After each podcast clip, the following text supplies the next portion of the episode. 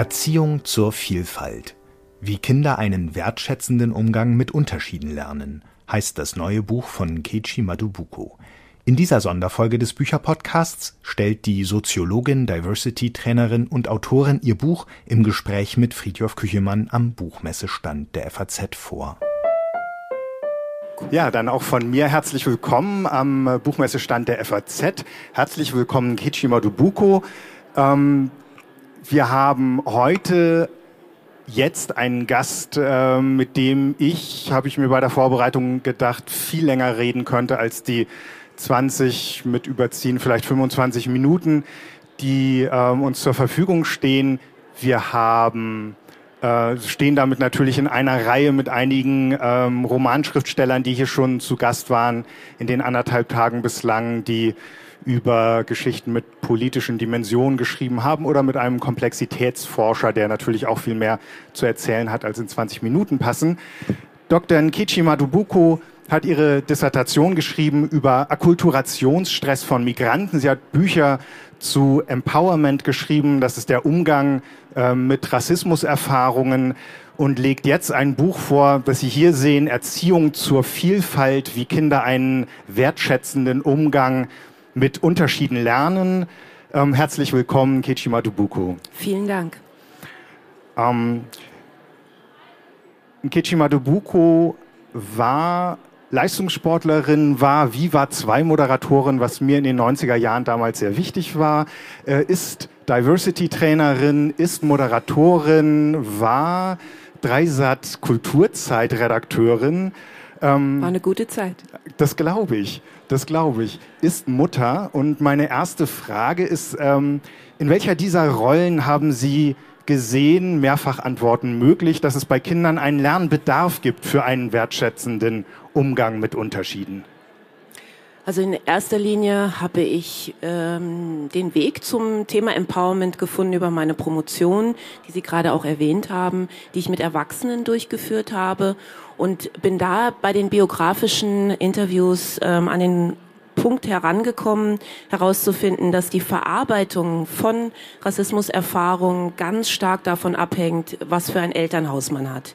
Inwieweit das Elternhaus unterstützend ist, inwieweit man zu Hause über das Thema sprechen kann oder nicht ähm, und ob man Strategien von zu Hause bekommt, damit umzugehen. Und auch eine kritische Distanz zu dem, was man erlebt, was auf einen projiziert wird, ob man lernt über die Eltern und auch über das ähm, Elternhaus allgemein ähm, mit dem Thema umzugehen. Und so kam ich zu Empowerment, wie wichtig das ist, dass die Eltern das wissen.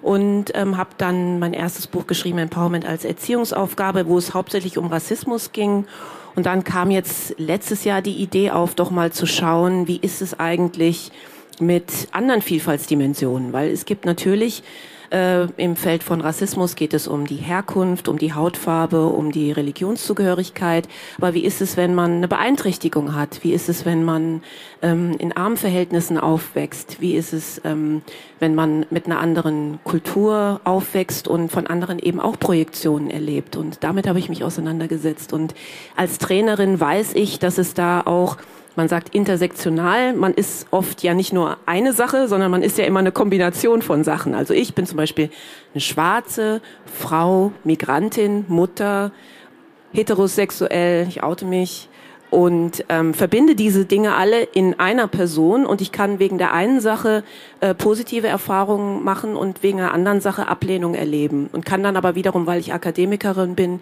vielleicht besser damit umgehen, als wenn ich vielleicht ähm, eine geringere Bildung hätte. Und so ähm, ist es für mich von immer schon immer spannend gewesen zu schauen, wie unter wie beeinflussen die verschiedenen Dimensionen die Erfahrungen, die man hat. Ich hatte befürchtet, dass die erste Antwort schon gleich drei, vier Anschlussfragen nahelegt. Ich mache mal so ein Lesezeichen an Empowerment und an intersektionale Diskriminierung und frage als erstes mal äh, nochmal so leicht naiv nach, was eine Diversity-Trainerin trainiert, was die Zielgruppen, welche die Zielgruppen sind ihrer Arbeit und wo sie zum Einsatz kommen.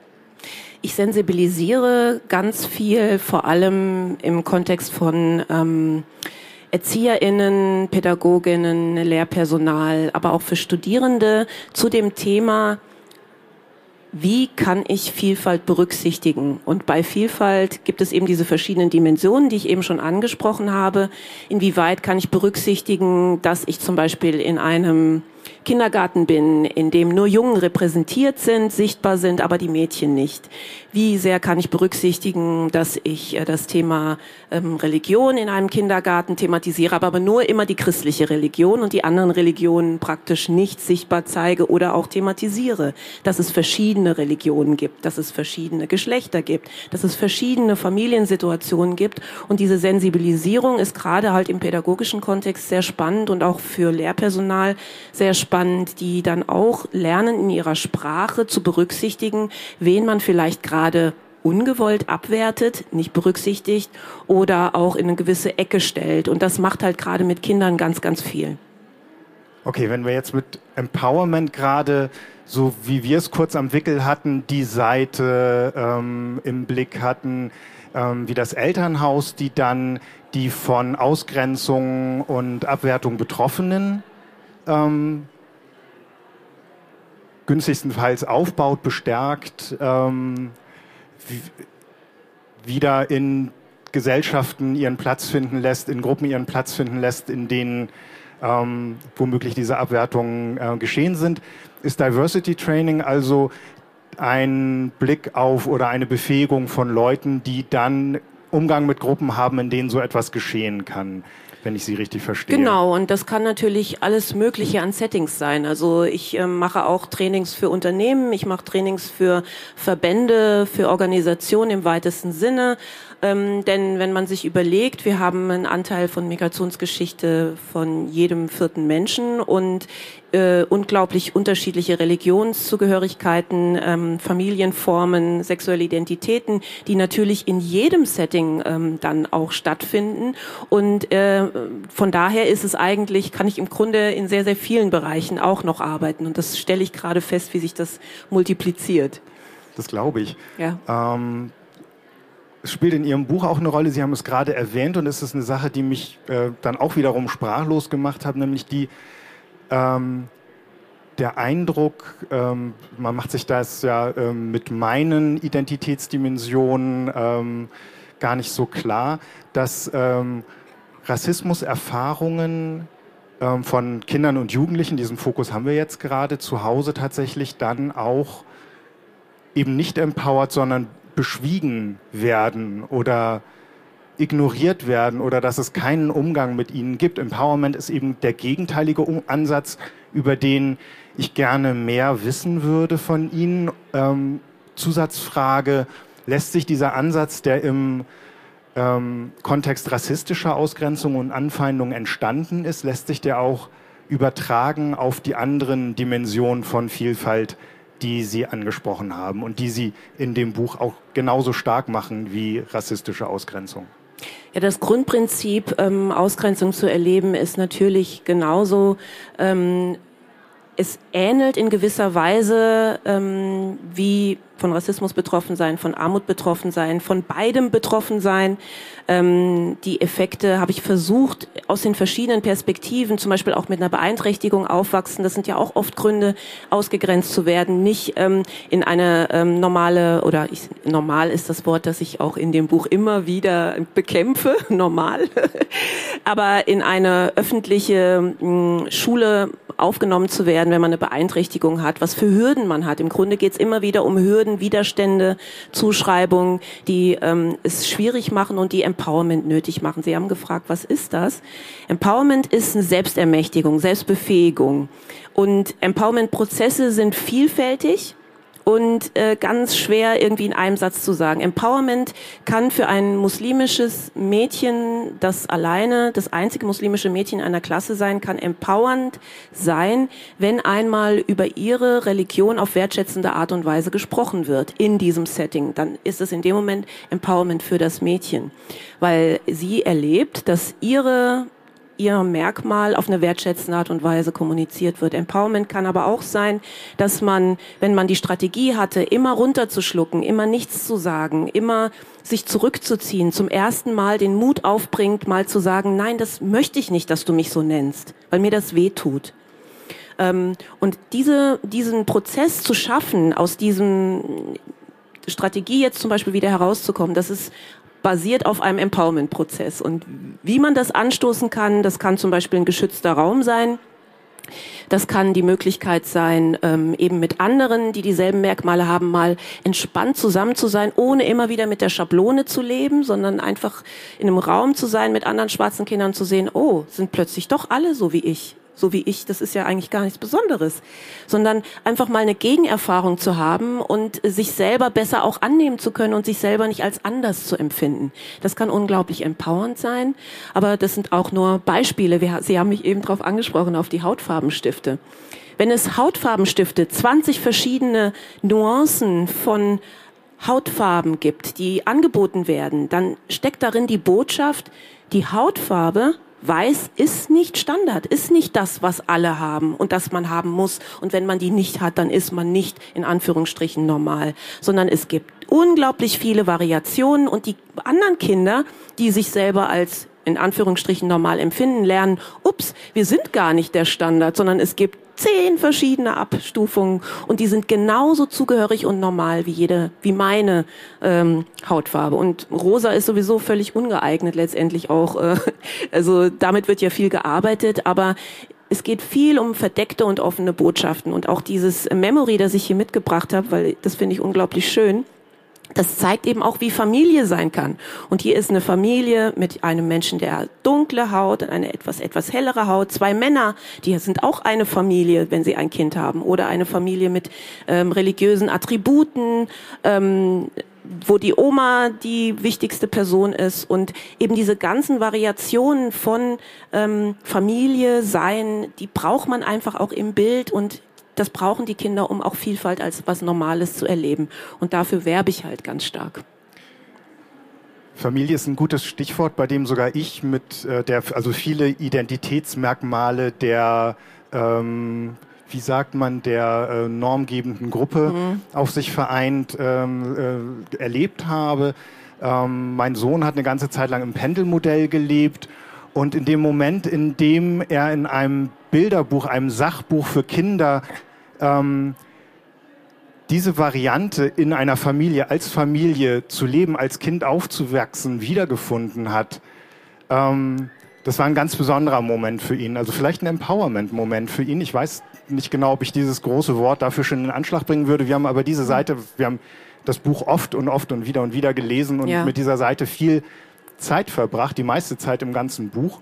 Das bringt mich zu der Anschlussfrage. Ich wollte da gar nicht so viel von mir erzählen ähm, wie wichtig es ist, Ihrer Einschätzung nach, ähm, dass nicht nur in den Stiften, nicht nur im Memory, sondern in Kinderbüchern, Bilderbüchern, im Spielzeug, in der Auswahl der ähm, Puppen in Kitas und äh, anderen Spielgelegenheiten, dass da eben auf Vielfalt geachtet wird, dass sich Kinder jeder oder möglichst vieler ähm, Umstände, Herkünfte, ähm, Hautfarben dann auch in Spielzeugen und Medien repräsentiert sehen? Unglaublich wichtig. Ähm, Sichtbarkeit bedeutet auch Wertigkeit, Zugehörigkeit. Und natürlich wünscht sich jeder Mensch, ich möchte sogar sagen, das ist nicht nur für Kinder so, sondern jeder möchte dazugehören. Möchte nicht das Gefühl haben, man ist der Einzige, man ist der, der raussticht, der, der nicht zur Gruppe gehört, der anders ist. Und das ist gerade, wenn man sich noch entwickelt, wenn man noch keine noch keine gestandene Selbstbewusstsein und Identität hat und ein Selbstverständnis für sich hat, ist es total wichtig, dass es Vielfalt sichtbar ist. Und wenn wir jetzt zum Beispiel das Thema Armut sehen, ähm, es gibt ähm, immer wieder diese Wiederholung von ähm, Familien, Vater, Mutter, Kind, ähm, also nicht zwei Väter oder zwei Mütter oder eine Patchwork-Familie. Patchwork-Familie und Alleinerziehenden sind tatsächlich die Familienformen, die es sehr, sehr, sehr häufig gibt und eigentlich ähm, anteilig, ich habe mich dann damit auseinandergesetzt, ich glaube, jedes dritte Kind wächst inzwischen ähm, bei einer Einelternfamilie auf. Also das ist im Grunde die Normalität, die man zeigen möchte, müsste, wenn man statistisch ähm, das richtig machen wollte. Ähm, und diese Kinder die sehen aber immer wieder Bilderbücher, in denen es immer Vater, Mutter, Kind und ihnen, ihnen wird immer wieder klar gemacht, okay, also irgendwie, ich bin nicht sichtbar. Und dasselbe gilt natürlich auch, wenn man Geschichten hat, in denen immer wieder überhaupt Vielfalt nicht sichtbar ist, in denen keiner auch mal im Rollstuhl sitzt oder gehörlos ist oder irgendeine Beeinträchtigung, das ist auch etwas, was immer ausgespart wird, abgesehen von den Hautfarben und den Religionszugehörigkeiten und den Familienformen. Und es wird immer als selbstverständlich gesehen, dass eine Familie in Urlaub fahren kann. Das ist überhaupt nicht selbstverständlich. Unglaublich viele Familien kommen überhaupt nicht auf die Idee, in Urlaub zu fahren, weil sie das nicht können. Und ähm, deswegen sind auch Bilderbücher, in denen man in einem Hochhaus wohnt, wo man bei seiner Mutter alleine lebt und wo man nicht in Urlaub fährt, unglaublich wichtig für diese Kinder, die genau das ihre Lebensrealität, für die diese Realität da ist. Und für die anderen zu lernen, oh, es ist gar nicht Standard, dass jeder in Urlaub fährt. Es gibt auch welche, die das nicht tun und es ist völlig okay. Ja, ja. ja. Wir sind hier gerade auf der Buchmesse und haben also die große Gelegenheit, ähm, uns was zu wünschen von der Buchmesse, von der Verlagswelt, der Bücherwelt. Ähm, wobei für mich vorgeschaltet noch die Frage wäre, ist es eher ein Thema der Auswahl, die dann äh, Kindergärten, Schulen, äh, Bibliotheken womöglich treffen für, die, äh, für ihr Angebot an die Kinder, die Leserinnen und Leser sind? Oder ist es eine Frage des Angebots von Verlagen in, im deutschsprachigen Raum? Soll ich sie jetzt adressieren? oh, gerne. Also ich wünsche mir, wenn jetzt äh, das äh, der große äh, Wunschtag ist, ich würde mir wünschen, dass in der Verlagswelt ähm, Vielfalt ernster genommen wird und wie wichtig es ist, sie wirklich zu zeigen und wertschätzend zu zeigen, ohne Stereotype. Das heißt, auch wenn man dann auch mal ein Kind zeigt, das vielleicht asiatische Herkunft hat, dass man es nicht verbindet mit, das ist jetzt das gelbe Kind. Also diese, ähm, ich, ich plädiere auch sehr dafür, sich von Stereotypen zu lösen. Stereotypen sind keine Basis, um dem Kind zu erklären, dass Menschen Individuen sind, dass sie ähm, dass sie ähm, eine Würde haben, äh, eine Wertschätzung verdienen, sondern ähm, wenn man sie reduziert ähm, auf irgendwie sowas wie eine Karikatur, dann ähm, verhindert das im Grunde auch, dass man empathisch und auf einer menschenrechtlichen Ebene aufeinander zugeht und sich als Individuum sieht und nicht mit Labels sieht. Ich habe ein wunderschönes schönes Zitat immer wieder, das ich auch in meinem Buch am Ende habe, von einem Dialog zwischen einem Rapper, der in seinem Blog ein Kindergartenkind fragt, sag mal, du bist hier im Kindergarten. Dann sagt er, ja. Dann sagt er, Rapper, gibt's da viele Ausländer? Und dann sagt er, nö, da gibt's nur Kinder. Und das ist letztendlich meine Message. Es geht nicht darum, mit Labels zu arbeiten und Kindern beizubringen, das ist der, der ist so, das ist der, der ist so, das ist der, der ist so und der kann dies nicht und der kann das nicht, sondern dass man sich auf individueller Ebene sieht und ähm, auch begegnet. Sie sagen in Ihrem Buch, ähm, erwähnen Sie diesen, diesen viel verbreitete, diese viel verbreitete Ansicht, dass Kinder von sich aus ja äh, keine Vorbehalte dem anderen gegenüber hätten, sagen dann aber, ähm, so einfach ist es nicht. Es Wie ist, ist es überhaupt nicht so. Es ist ganz, ganz ich würde sagen, es ist genau das Gegenteil. Wenn man die Kinder, ähm, ich sag mal so ab drei, vier Jahren, haben sie auch verstanden, dass gewisse Merkmale an Macht gebunden sind und andere Merkmale an weniger Anerkennung. Und das wenden sie auch im Spiel an. Und ähm, ich habe viele Trainings gemacht mit Eltern, deren Kindern von Rassismus betroffen sind. Und die Geschichten sind unglaublich traurig, was man da alles hört. Also ähm, eine Mutter, die erzählt, ihre Tochter musste immer Bonbons mitbringen, damit die anderen überhaupt mit ihr spielen. Und die haben das auch nur gemacht, wenn sie Lust hatten. Ansonsten haben sie ganz klar gesagt, heute bist du raus. Und Kinder setzen das ein.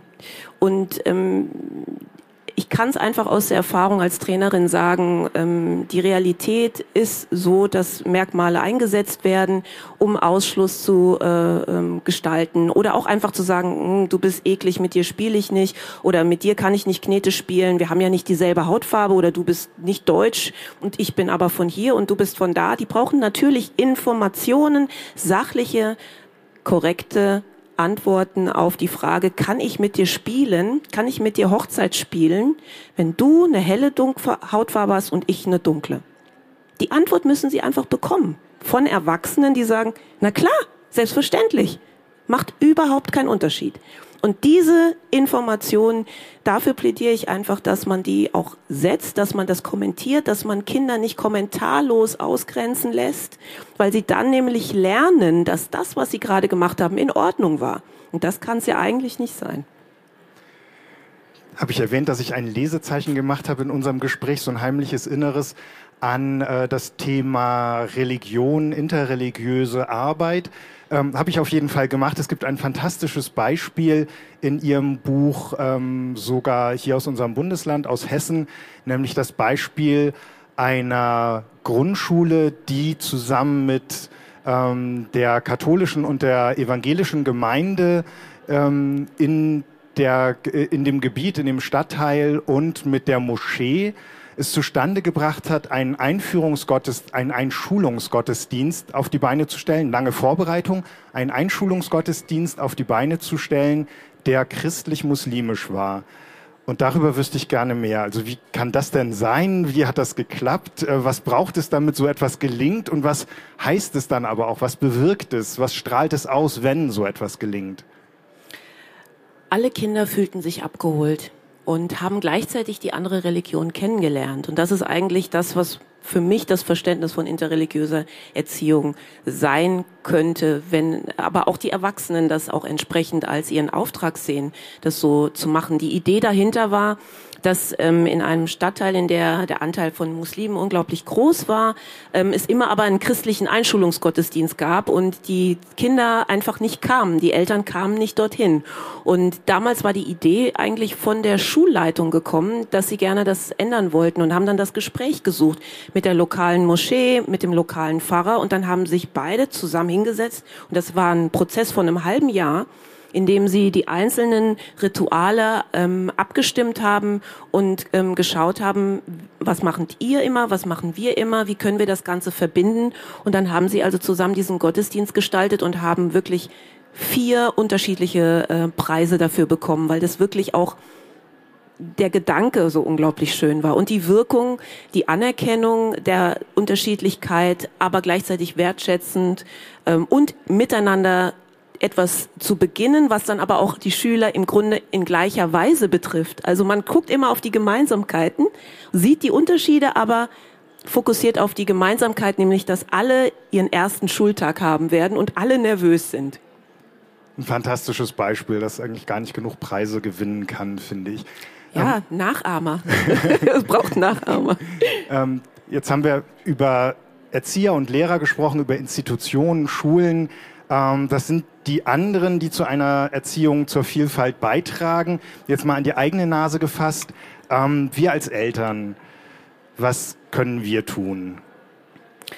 Ich habe lange darüber nachgedacht, wie kann man das eigentlich am besten vermitteln, wenn man weiß, dass die Eltern die Vorbilder ihrer Kinder sind. Und wenn man das ernst nimmt und sich bewusst macht, dann bedeutet das eigentlich, dass man erst selber reflektiert sein muss, bevor man seine Kinder empathisch und reflektiert erziehen kann. Und deswegen habe ich ähm, mich darauf ähm, eingelassen, einmal ähm, zu sagen, okay, welche Vielfaltsdimensionen kombiniere ich eigentlich? Welche würden Sie haben? Sagen Sie mal, wie Ihre sind? Leider nicht sehr viel, also ja, ja sehr, sehr ange, genau. angelehnt an die, an die äh, Geschlecht, äh, an die Norm, Hautfarbe, genau, ja. Herkunft. Weiß, äh, Eltern deutscher Herkunft, Religionszugehörigkeit, äh, männlich, äh, mhm. keine mehr einst christlich mhm. und so weiter. Also klar. Also genau. Also, und wenn man sich darüber ähm, klar wird, was was stelle ich eigentlich da, was erlebe ich eigentlich auf der Basis meiner Vielfaltsdimension, kann man darüber hinaus dann auch überlegen, welche ähm, Lebensrealitäten kenne ich eigentlich gar nicht so sehr. Und was denke ich eigentlich über die anderen, sage ich mal in Anführungsstrichen. Und ähm, dann beginnt man sich eben auf den Weg auch zu hinterfragen, okay, was für Sätze sage ich eigentlich über andere, welche Kommentare mache ich, wie verhalte ich mich, wenn jemand mit ganz anderen Kombinationen auf mich zukommt. Und dann ist man im Grunde da schon, ähm, wo es interessant wird, nämlich dann realisiert man, was man seinen Kindern vorlebt. Und da wird es dann interessant zu schauen, reflektierter über die eigenen Vorurteile zu sein, sprachsensibler zu sein. Dann, wir haben über äh, ähm, Vielfalt von Spielsachen gesprochen und ähm, dazu gehört vor allem auch gewisse Sachen auszu auszusortieren. Denn es gibt wirklich auch ungeeignetes, ähm, äh, ungeeignete Bücher, ungeeignete Spielsachen, ähm, die Botschaften haben, ähm, dass man zum Beispiel, wenn man eine Besonderheit hat wie Hautfarbe, dass man dann was Besonderes leisten muss, damit man zur Gruppe gehören kann. Das ist keine gute Botschaft. Das ist kein gutes Buch, wenn man wirklich empathisch ähm, erziehen möchte. Frau Madubuko, ich habe viel aus Ihrem Buch gelernt. Ich habe viel aus unserem Gespräch gerade gelernt. Ich danke sehr herzlich dafür. Ich hoffe, es ging Ihnen ähnlich wie mir, was das Gespräch angeht bei dem Buch. Es gibt hier vorne ähm, ein paar Flyer, die Sie sich gerne mitnehmen können, um sich an das Buch zu erinnern und es äh, demnächst dann auch für zu Hause anzuschaffen. Ich kann es nur empfehlen. Herzlichen Dank Ihnen, Frau Madubuko. Herzlichen Dank Ihnen fürs Zuhören und Zuschauen und alles Gute noch auf der Buchmesse. Vielen Dank für die Einladung.